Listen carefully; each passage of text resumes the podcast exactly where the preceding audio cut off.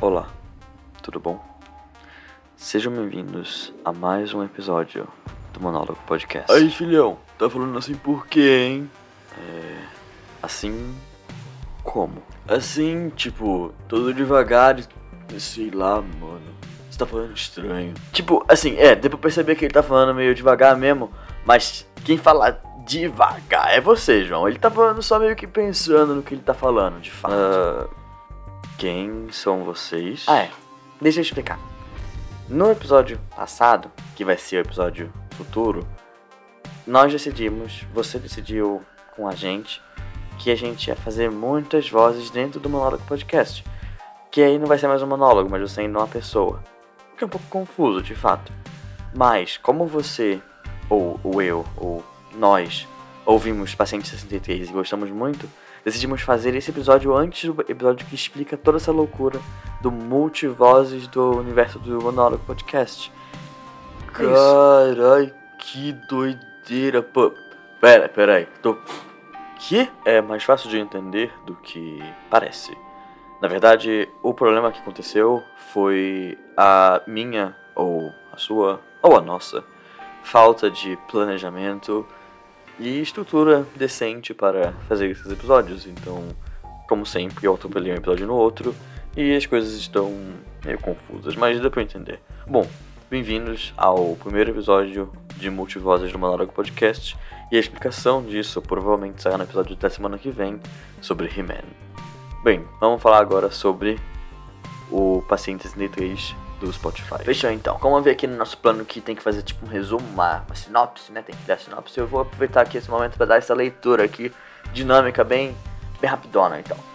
Paciente 63, né? É uma obra que foi originada por um, feita por um, uma pessoa que não é brasileira, um peruano, se não me engano, um espanhol, uma pessoa que fala, habla a língua espanhola. E depois o Spotify, né, fez também uma versão agora em português com as vozes incríveis da Mel Lisboa e do seu Jorge. Eu vou ler aqui o resumo, então. O ano de 2022. A psiquiatra Elisa Amaral grava as sessões de um enigmático paciente, registrando. Tô lendo tudo errado. Registrado como paciente. Caralho, 63. mano, tá lendo tudo errado. Deixa, deixa eu ler agora. Como paciente 63, que diz ser um viajante no tempo. Aquilo que começa como uma, sessões terapêuticas de rotina se transformam rapidamente num relato que ameaça as fronteiras do possível e do real. Uma história que transita entre o futuro e o passado de dois personagens que podem ter nas suas mãos o futuro da humanidade. Protagonizada, como já dito antes, pelo Rapidinho lá, pela Mel Lisboa e pelo seu Jorge com essas vozes incríveis. Paciente 63 é um podcast original do Spotify e eu não estou sendo pago por essa propaganda. Bom, ah, como já foi dito, essas, esse é o resumo, é a sinopse da obra. E vou agora eu aproveitar e dizer um pouquinho da minha opinião, sem spoilers. E assim, logo em seguida, nós vamos começar a falar da obra com spoilers. Então, se você não ouviu, vale a pena ouvir. É curtinho, tem 10 episódios mais ou menos de 15 a 20 minutos cada, então é bem tranquilo de você ouvir tudo. Mas basicamente a obra ela começa com um homem, que seria o seu Jorge, que tem um outro nome dentro da, da obra, é pelado na rua e ele é retratado e enviado para um hospício, onde ele tem sessões com a personagem que é a Mel Lisboa, que se chama Elisa. É, ele diz ser uma pessoa que vem do ano de 2062 e que está voltando no tempo para salvar o mundo.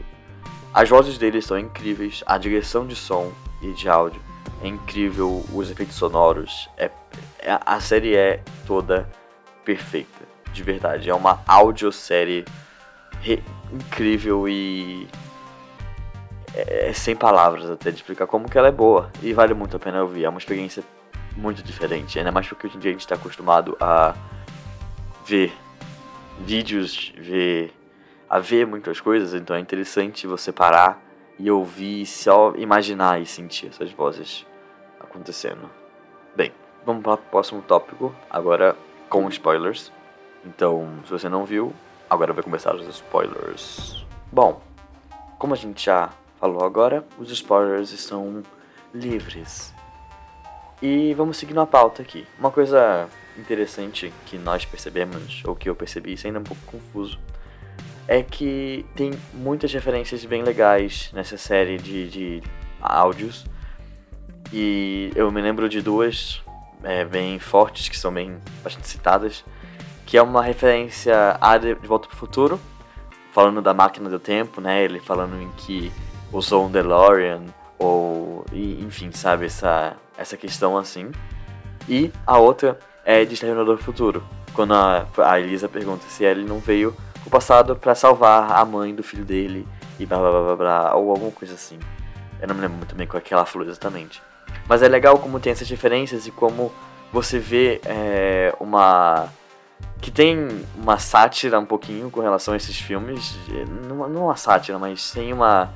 Eles mostram isso, esse ponto, e até te, mostram isso para tentar com, mostrar que o deles não é assim, é um pouco diferente do que já tinha antes. Sim, total, total. E aí, aproveitando esse gancho de referência, a gente pode dizer que a série ela traz bastante referências de coisas que são muito atuais na, na sociedade, né? Tipo, a gente tá vivendo aqui essa pandemia, felizmente estamos vacinando as pessoas, vacine-se, porque esse negócio é uma coisa importante e vai ajudar. Só quando todo mundo estiver vacinado, a gente consegue resolver esse problema. Mas, na série, ele fala sobre uh, o futuro e que existe uma geração entre pandemias, que ele chama de geração EP, e inclusive é a dele, e se eu não me engano. Uh, e diz que a pandemia de 2020 é, a, é o começo da merda. É o começo da merda. Que no final vai ter muito mais pandemias. Vai ter uma pandemia de um vírus chamado Pegasus, que é branquinho e parece que tem asa, por isso os cientistas quiseram chamar de Pegasus. E é um bagulho que, assim, é horrível, né? Sim, sim, de fato. E o que o Pedro, que é o personagem do seu Jorge, eu tô falando isso demais, ressalta bastante, é o fato de que Sempre que nós, humanos, pensamos no fim do mundo, pensamos em como as coisas vão acabar, é, pensamos em coisas rápidas, pensamos em fins que são praticamente indolores. Pensamos em meteoros na Terra, em um sol explodindo e tudo, sei lá, virando chamas. Pensamos em coisas que não demoram muito tempo para acabar, porque a gente pensa, né? Eu acho que com nossa prepotência, que se fosse uma coisa de longo prazo, nós conseguiríamos contornar isso. E o que fica bem claro é que o fim do mundo está de fato acabando nessa série. Mas o fim do mundo acaba aos poucos, é o Pegasus, é o vírus em que vai matando a população, aos poucos vai se tornando mais forte, vai conseguindo ultrapassar as barreiras das vacinas e dos remédios que acabam sendo criados contra os vírus à medida que eles aparecem. Então é interessante pensar que Talvez o fim do mundo não seja uma coisa que acontece de um dia para outro, seja uma coisa que demora anos e o quanto a gente sofreria vivendo nesse mundo. Uh, nesse fim de mundo. Caralho, que merda esse mundo, hein? É, deve ser um bagulho tenso. E além de todo esse, todo esse BO de vírus, de Pegasus, de não ter cavalo voador de verdade, cavalo voador ser vírus, tipo, porra, foda. Além disso, pelo que ele fala lá, o seu Jorge, acontece uma grande remoção, que ele fala, que é o nome. Que, que é basicamente uma, uma inteligência artificial que escapa do, dos domínios ali da, da, da do país que está criando ela e ela entende que tudo dos humanos é inútil, superficial, fútil e é melhor deletar tudo porque é tudo sem valor. E com isso ela deleta tudo da internet. Ela basicamente deleta a nuvem, deleta as redes sociais, deleta o Google, deleta tudo. Então, além de ser um mundo sem. É, com muito vírus, é um mundo sem internet, então, porra, imagina que merda, né? Caralho, tá falando que nem eu? Falei meio estranho, né, no final, não sei quem eu sou agora, é. no personagem. É, você falou Mas enfim, segue pro próximo. Beleza, ó, é verdade isso aí que você... Ô, o Anjinho, fala aí, fala aí sua vez de falar aí, mano. Falei aqui, pulei sua vez, foi mal. Porra, mal bad. Ah, não esquenta. Bem, tudo que vocês falaram faz sentido e tudo foi retratado pelo seu Jorge, que eu não sei o nome dele, porque eu fico repetindo isso infinitas vezes, eu não sei também. Mas além disso tudo que vocês falaram, antes da grande remoção, pelo que eu entendi, é, mas isso fica um pouco dúbio na fala dele, aconteceu de eles criarem um mundo virtual em que as pessoas vivem completamente dentro desse mundo. E então elas pararam de ter a vida na Terra, né, a vida real, a vida física, e passaram a viver apenas nesse mundo virtual. E com a grande remoção, pelo que deu para entender, esse mundo virtual foi praticamente deletado. E as pessoas que viviam nele antes passaram a não aguentar a realidade como ela é. Passaram a não entender o mundo real como ele é e simplesmente não viam sentido em viver. Então teve um, uma grande massa de pessoas tirando a própria vida uh, por causa dessa, desse choque de realidade. O que é muito horrível também. Então o mundo, pelo que deu para entender, em 2062, passou por muitos problemas. Por, falei problemas errado. Por muitos problemas. É, desde vírus a inteligências artificiais deletando todos os dados e realidades virtuais que são apagadas e as pessoas não sabem mais viver em sociedade no mundo real como ele é. é. então são pontos que são interessantes de pensar porque dizem muito sobre hoje em dia inclusive sobre os, o vírus que, da pandemia que está acontecendo agora do covid-19 sobre a essa fuga do mundo real para o mundo virtual porque o mundo virtual ele de fato é muito mais tentador do que o mundo real e além disso, é, as IAs, eu não acho que essa seja uma preocupação hoje em dia, para ser sincero, mas eu não sei como é que vai ser no futuro. E a, e a explicação dessa IA que ele deu é uma coisa plausível. Não é robôs que vão detonar os humanos. É, é praticamente uma falha de código. É alguém que tem, que tem acesso a todos os dados. E aí a pessoa colocou lá um delete sem o E e acabou. Acabou os dados, acabou o mundo, é isso. Muito doido isso, é um conceito que faz sentido até. É verdade, é verdade. E aproveitando que a gente está falando bastante sobre o futuro, a gente pode tentar pensar agora um pouco sobre como é a viagem no tempo e no paciente 63 e como que ela funciona, né? Acho que a gente tem muitos conceitos de viagem no tempo em diferentes obras de ficção. É, temos como, por exemplo, na Marvel, em que eles voltam no tempo e, e não criam uma nova linha temporal, mas depois em, no Loki, na, na mesma série na Marvel, mostrou que existem linhas temporais diversas, então é, é um pouco realmente confuso isso. E tem uh, outras obras em que tratam de maneira completamente diferente. E sinceramente eu, por falta de cultura, não vou saber explanar elas de maneira excelente aqui. É, na verdade, de maneira alguma. Bem, mas o próprio Pedro é, explica isso. É, ele diz que quando ele volta no tempo, através de um mecanismo de motores e lasers, que foi descoberto em Marte, que é uma coisa que nós já falamos de futuro, esquecemos completamente, é, ele não volta no tempo naquela linha temporal. Então, basicamente, as pessoas daquela linha temporal em que ele vivia continuam na merda, de fato. Porque ele não pode voltar e alterar o passado. O que ele faz é achar uma linha do tempo que, que está um pouco mais à frente, pelo que eu entendi, ou ele vai ao passado de uma outra linha do tempo e não da própria. E nessa linha do tempo ele impede que a mesma coisa aconteça que aconteceu na linha do tempo dele. Então o que ele faz é garantir um futuro para algumas pessoas, mas não salvar a sua própria linha do tempo. O que é um conceito interessante, porque no final é um conceito em que você não tem uma vitória de fato dos que seriam os heróis. O que você tem é uma, uma, uma solução workaround ali, uma solução, é, uma gambiarra para poder solucionar esse problema da é, volta no tempo, da, do fim do mundo.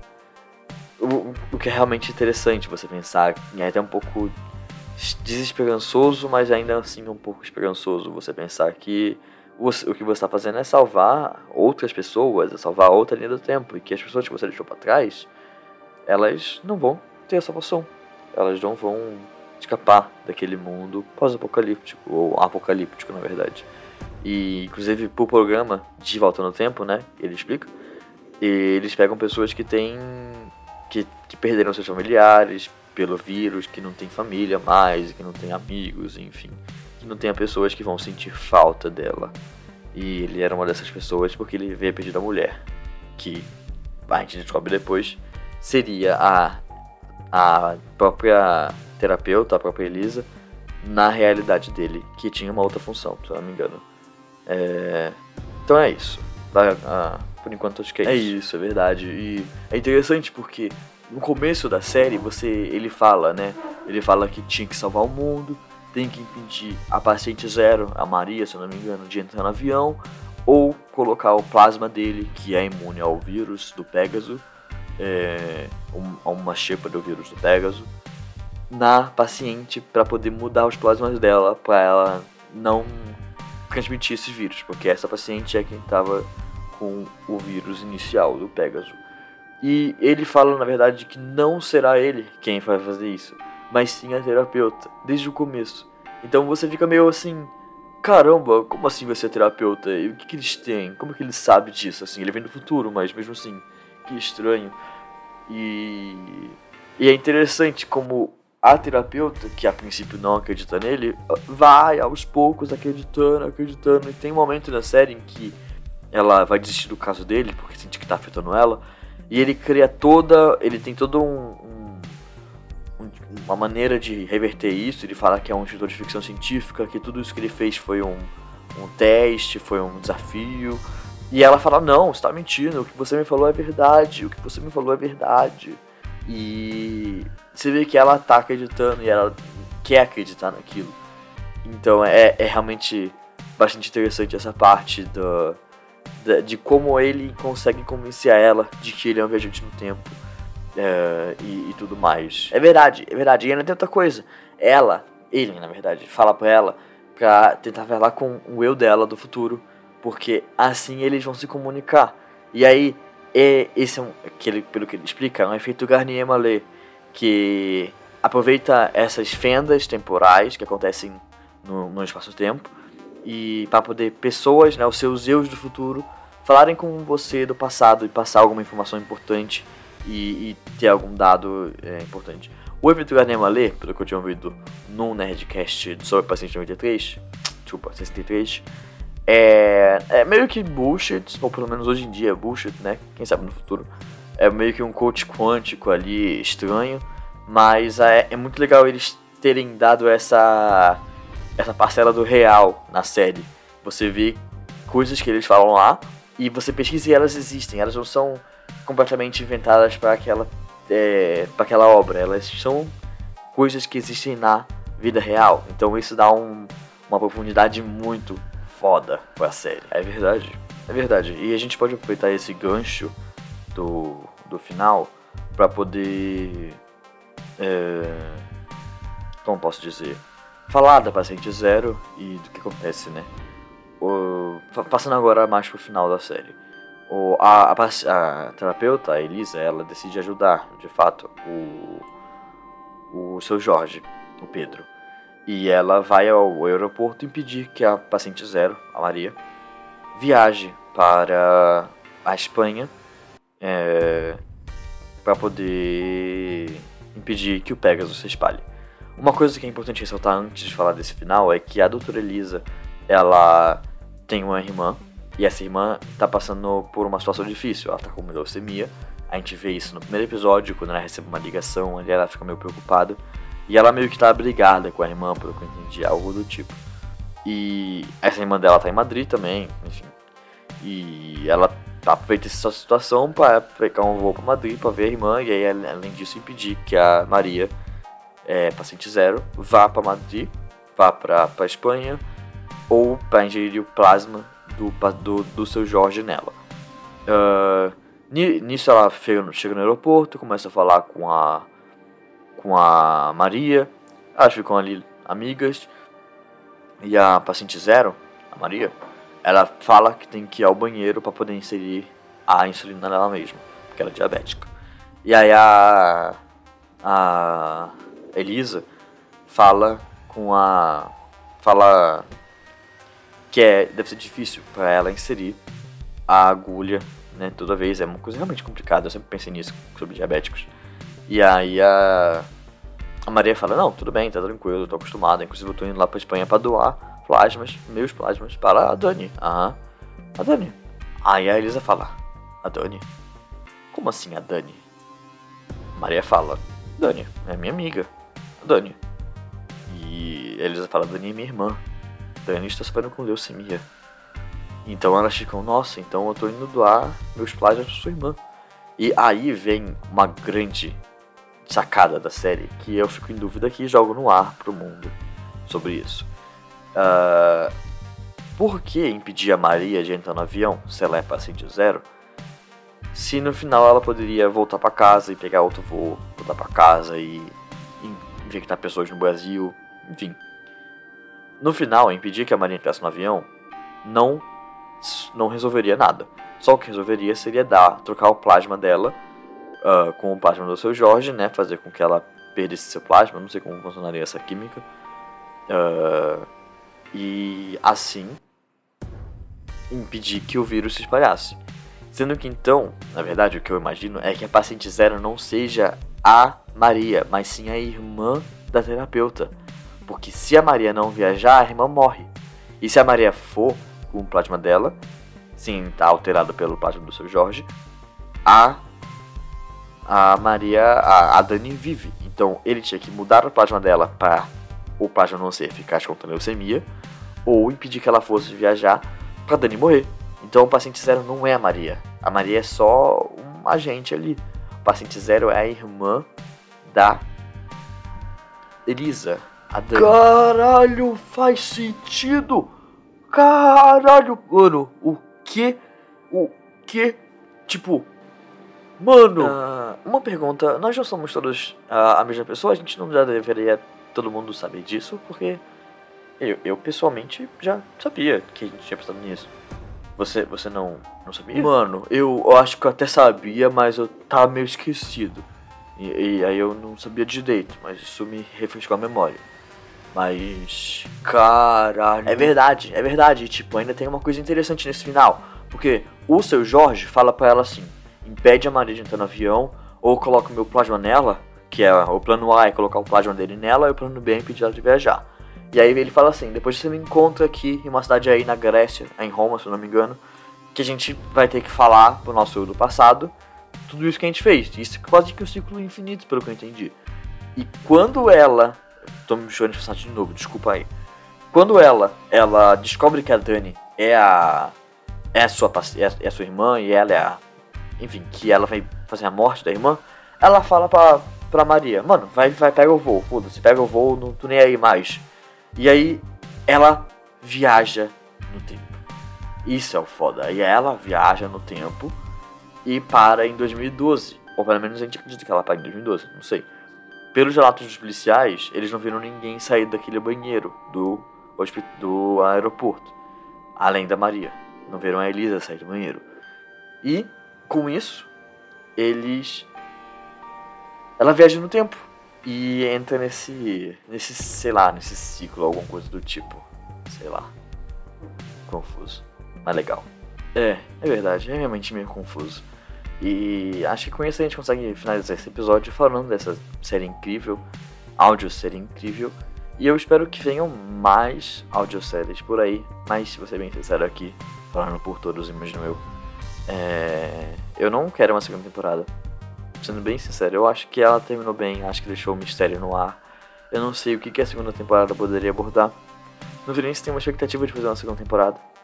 Mas, sinceramente, eu não queria. Eu acho que a história fechou muito bem. Eu acho que algumas histórias não precisam ter segunda temporada. É, como, por exemplo, a série lá da Netflix, Cidade Invisível. Acho que ela fecha muito bem a sua história. A não ser que a segunda temporada seja sobre outro viajante no tempo.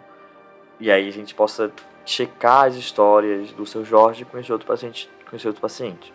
Mas se for contar a história da Elisa voltando no tempo, eu acho difícil ser tão boa quanto essa primeira temporada. É, safando por todos o minha pimba. Porque eu quero segunda temporada sim. Acho que vai ser foda. E é isso, eu tô afim de segunda temporada. Passa pra cá Spotify, porque tô animado. Porra, você nunca tá de acordo com a gente, nem nem nada do tipo, é isso, você é o do conta, então. Deixa o cara, mano, deixa o cara. O cara, o cara que segunda temporada, o cara vai se decepcionar e é isso, tá bom, deixa o cara, tá tranquilo. De boa, de boa. enfim, enfim. É... Bem, se você ouviu até aqui, muito obrigado. Se você gostou dessa loucura de muitas vozes, muito obrigado. Se você não gostou, me desculpa. Talvez sejam muitos episódios assim, talvez não. Eu tenho gostado de fazer. Eu acho interessante essa dinâmica nova. Tem me feito mais feliz. Então, acho que ela vai continuar. Ela dá um pouco mais de trabalho, de fato. É, e eu não sou bom fazendo muitas vozes, de fato. Eu me perco no personagem, de fato. Mas, é, eu acho que é legal. Enfim, talvez não. Foda-se. Se você gostou do episódio de hoje, não esqueça de ouvir Paciente 63. É, também coloquei na descrição, no post, o episódio do Netcast que eu ouvi antes de gravar esse episódio, que eles falam também sobre o Paciente 63, de maneira muito mais funcional, diga-se de passagem. E se você gosta desse conteúdo e quer ver mais, uh, segue a gente na rede social, é arroba Luiz, com três Es, e arroba monólogo.podcast. Muito obrigado e até a próxima. Falou! Tchau, tchau. Falou!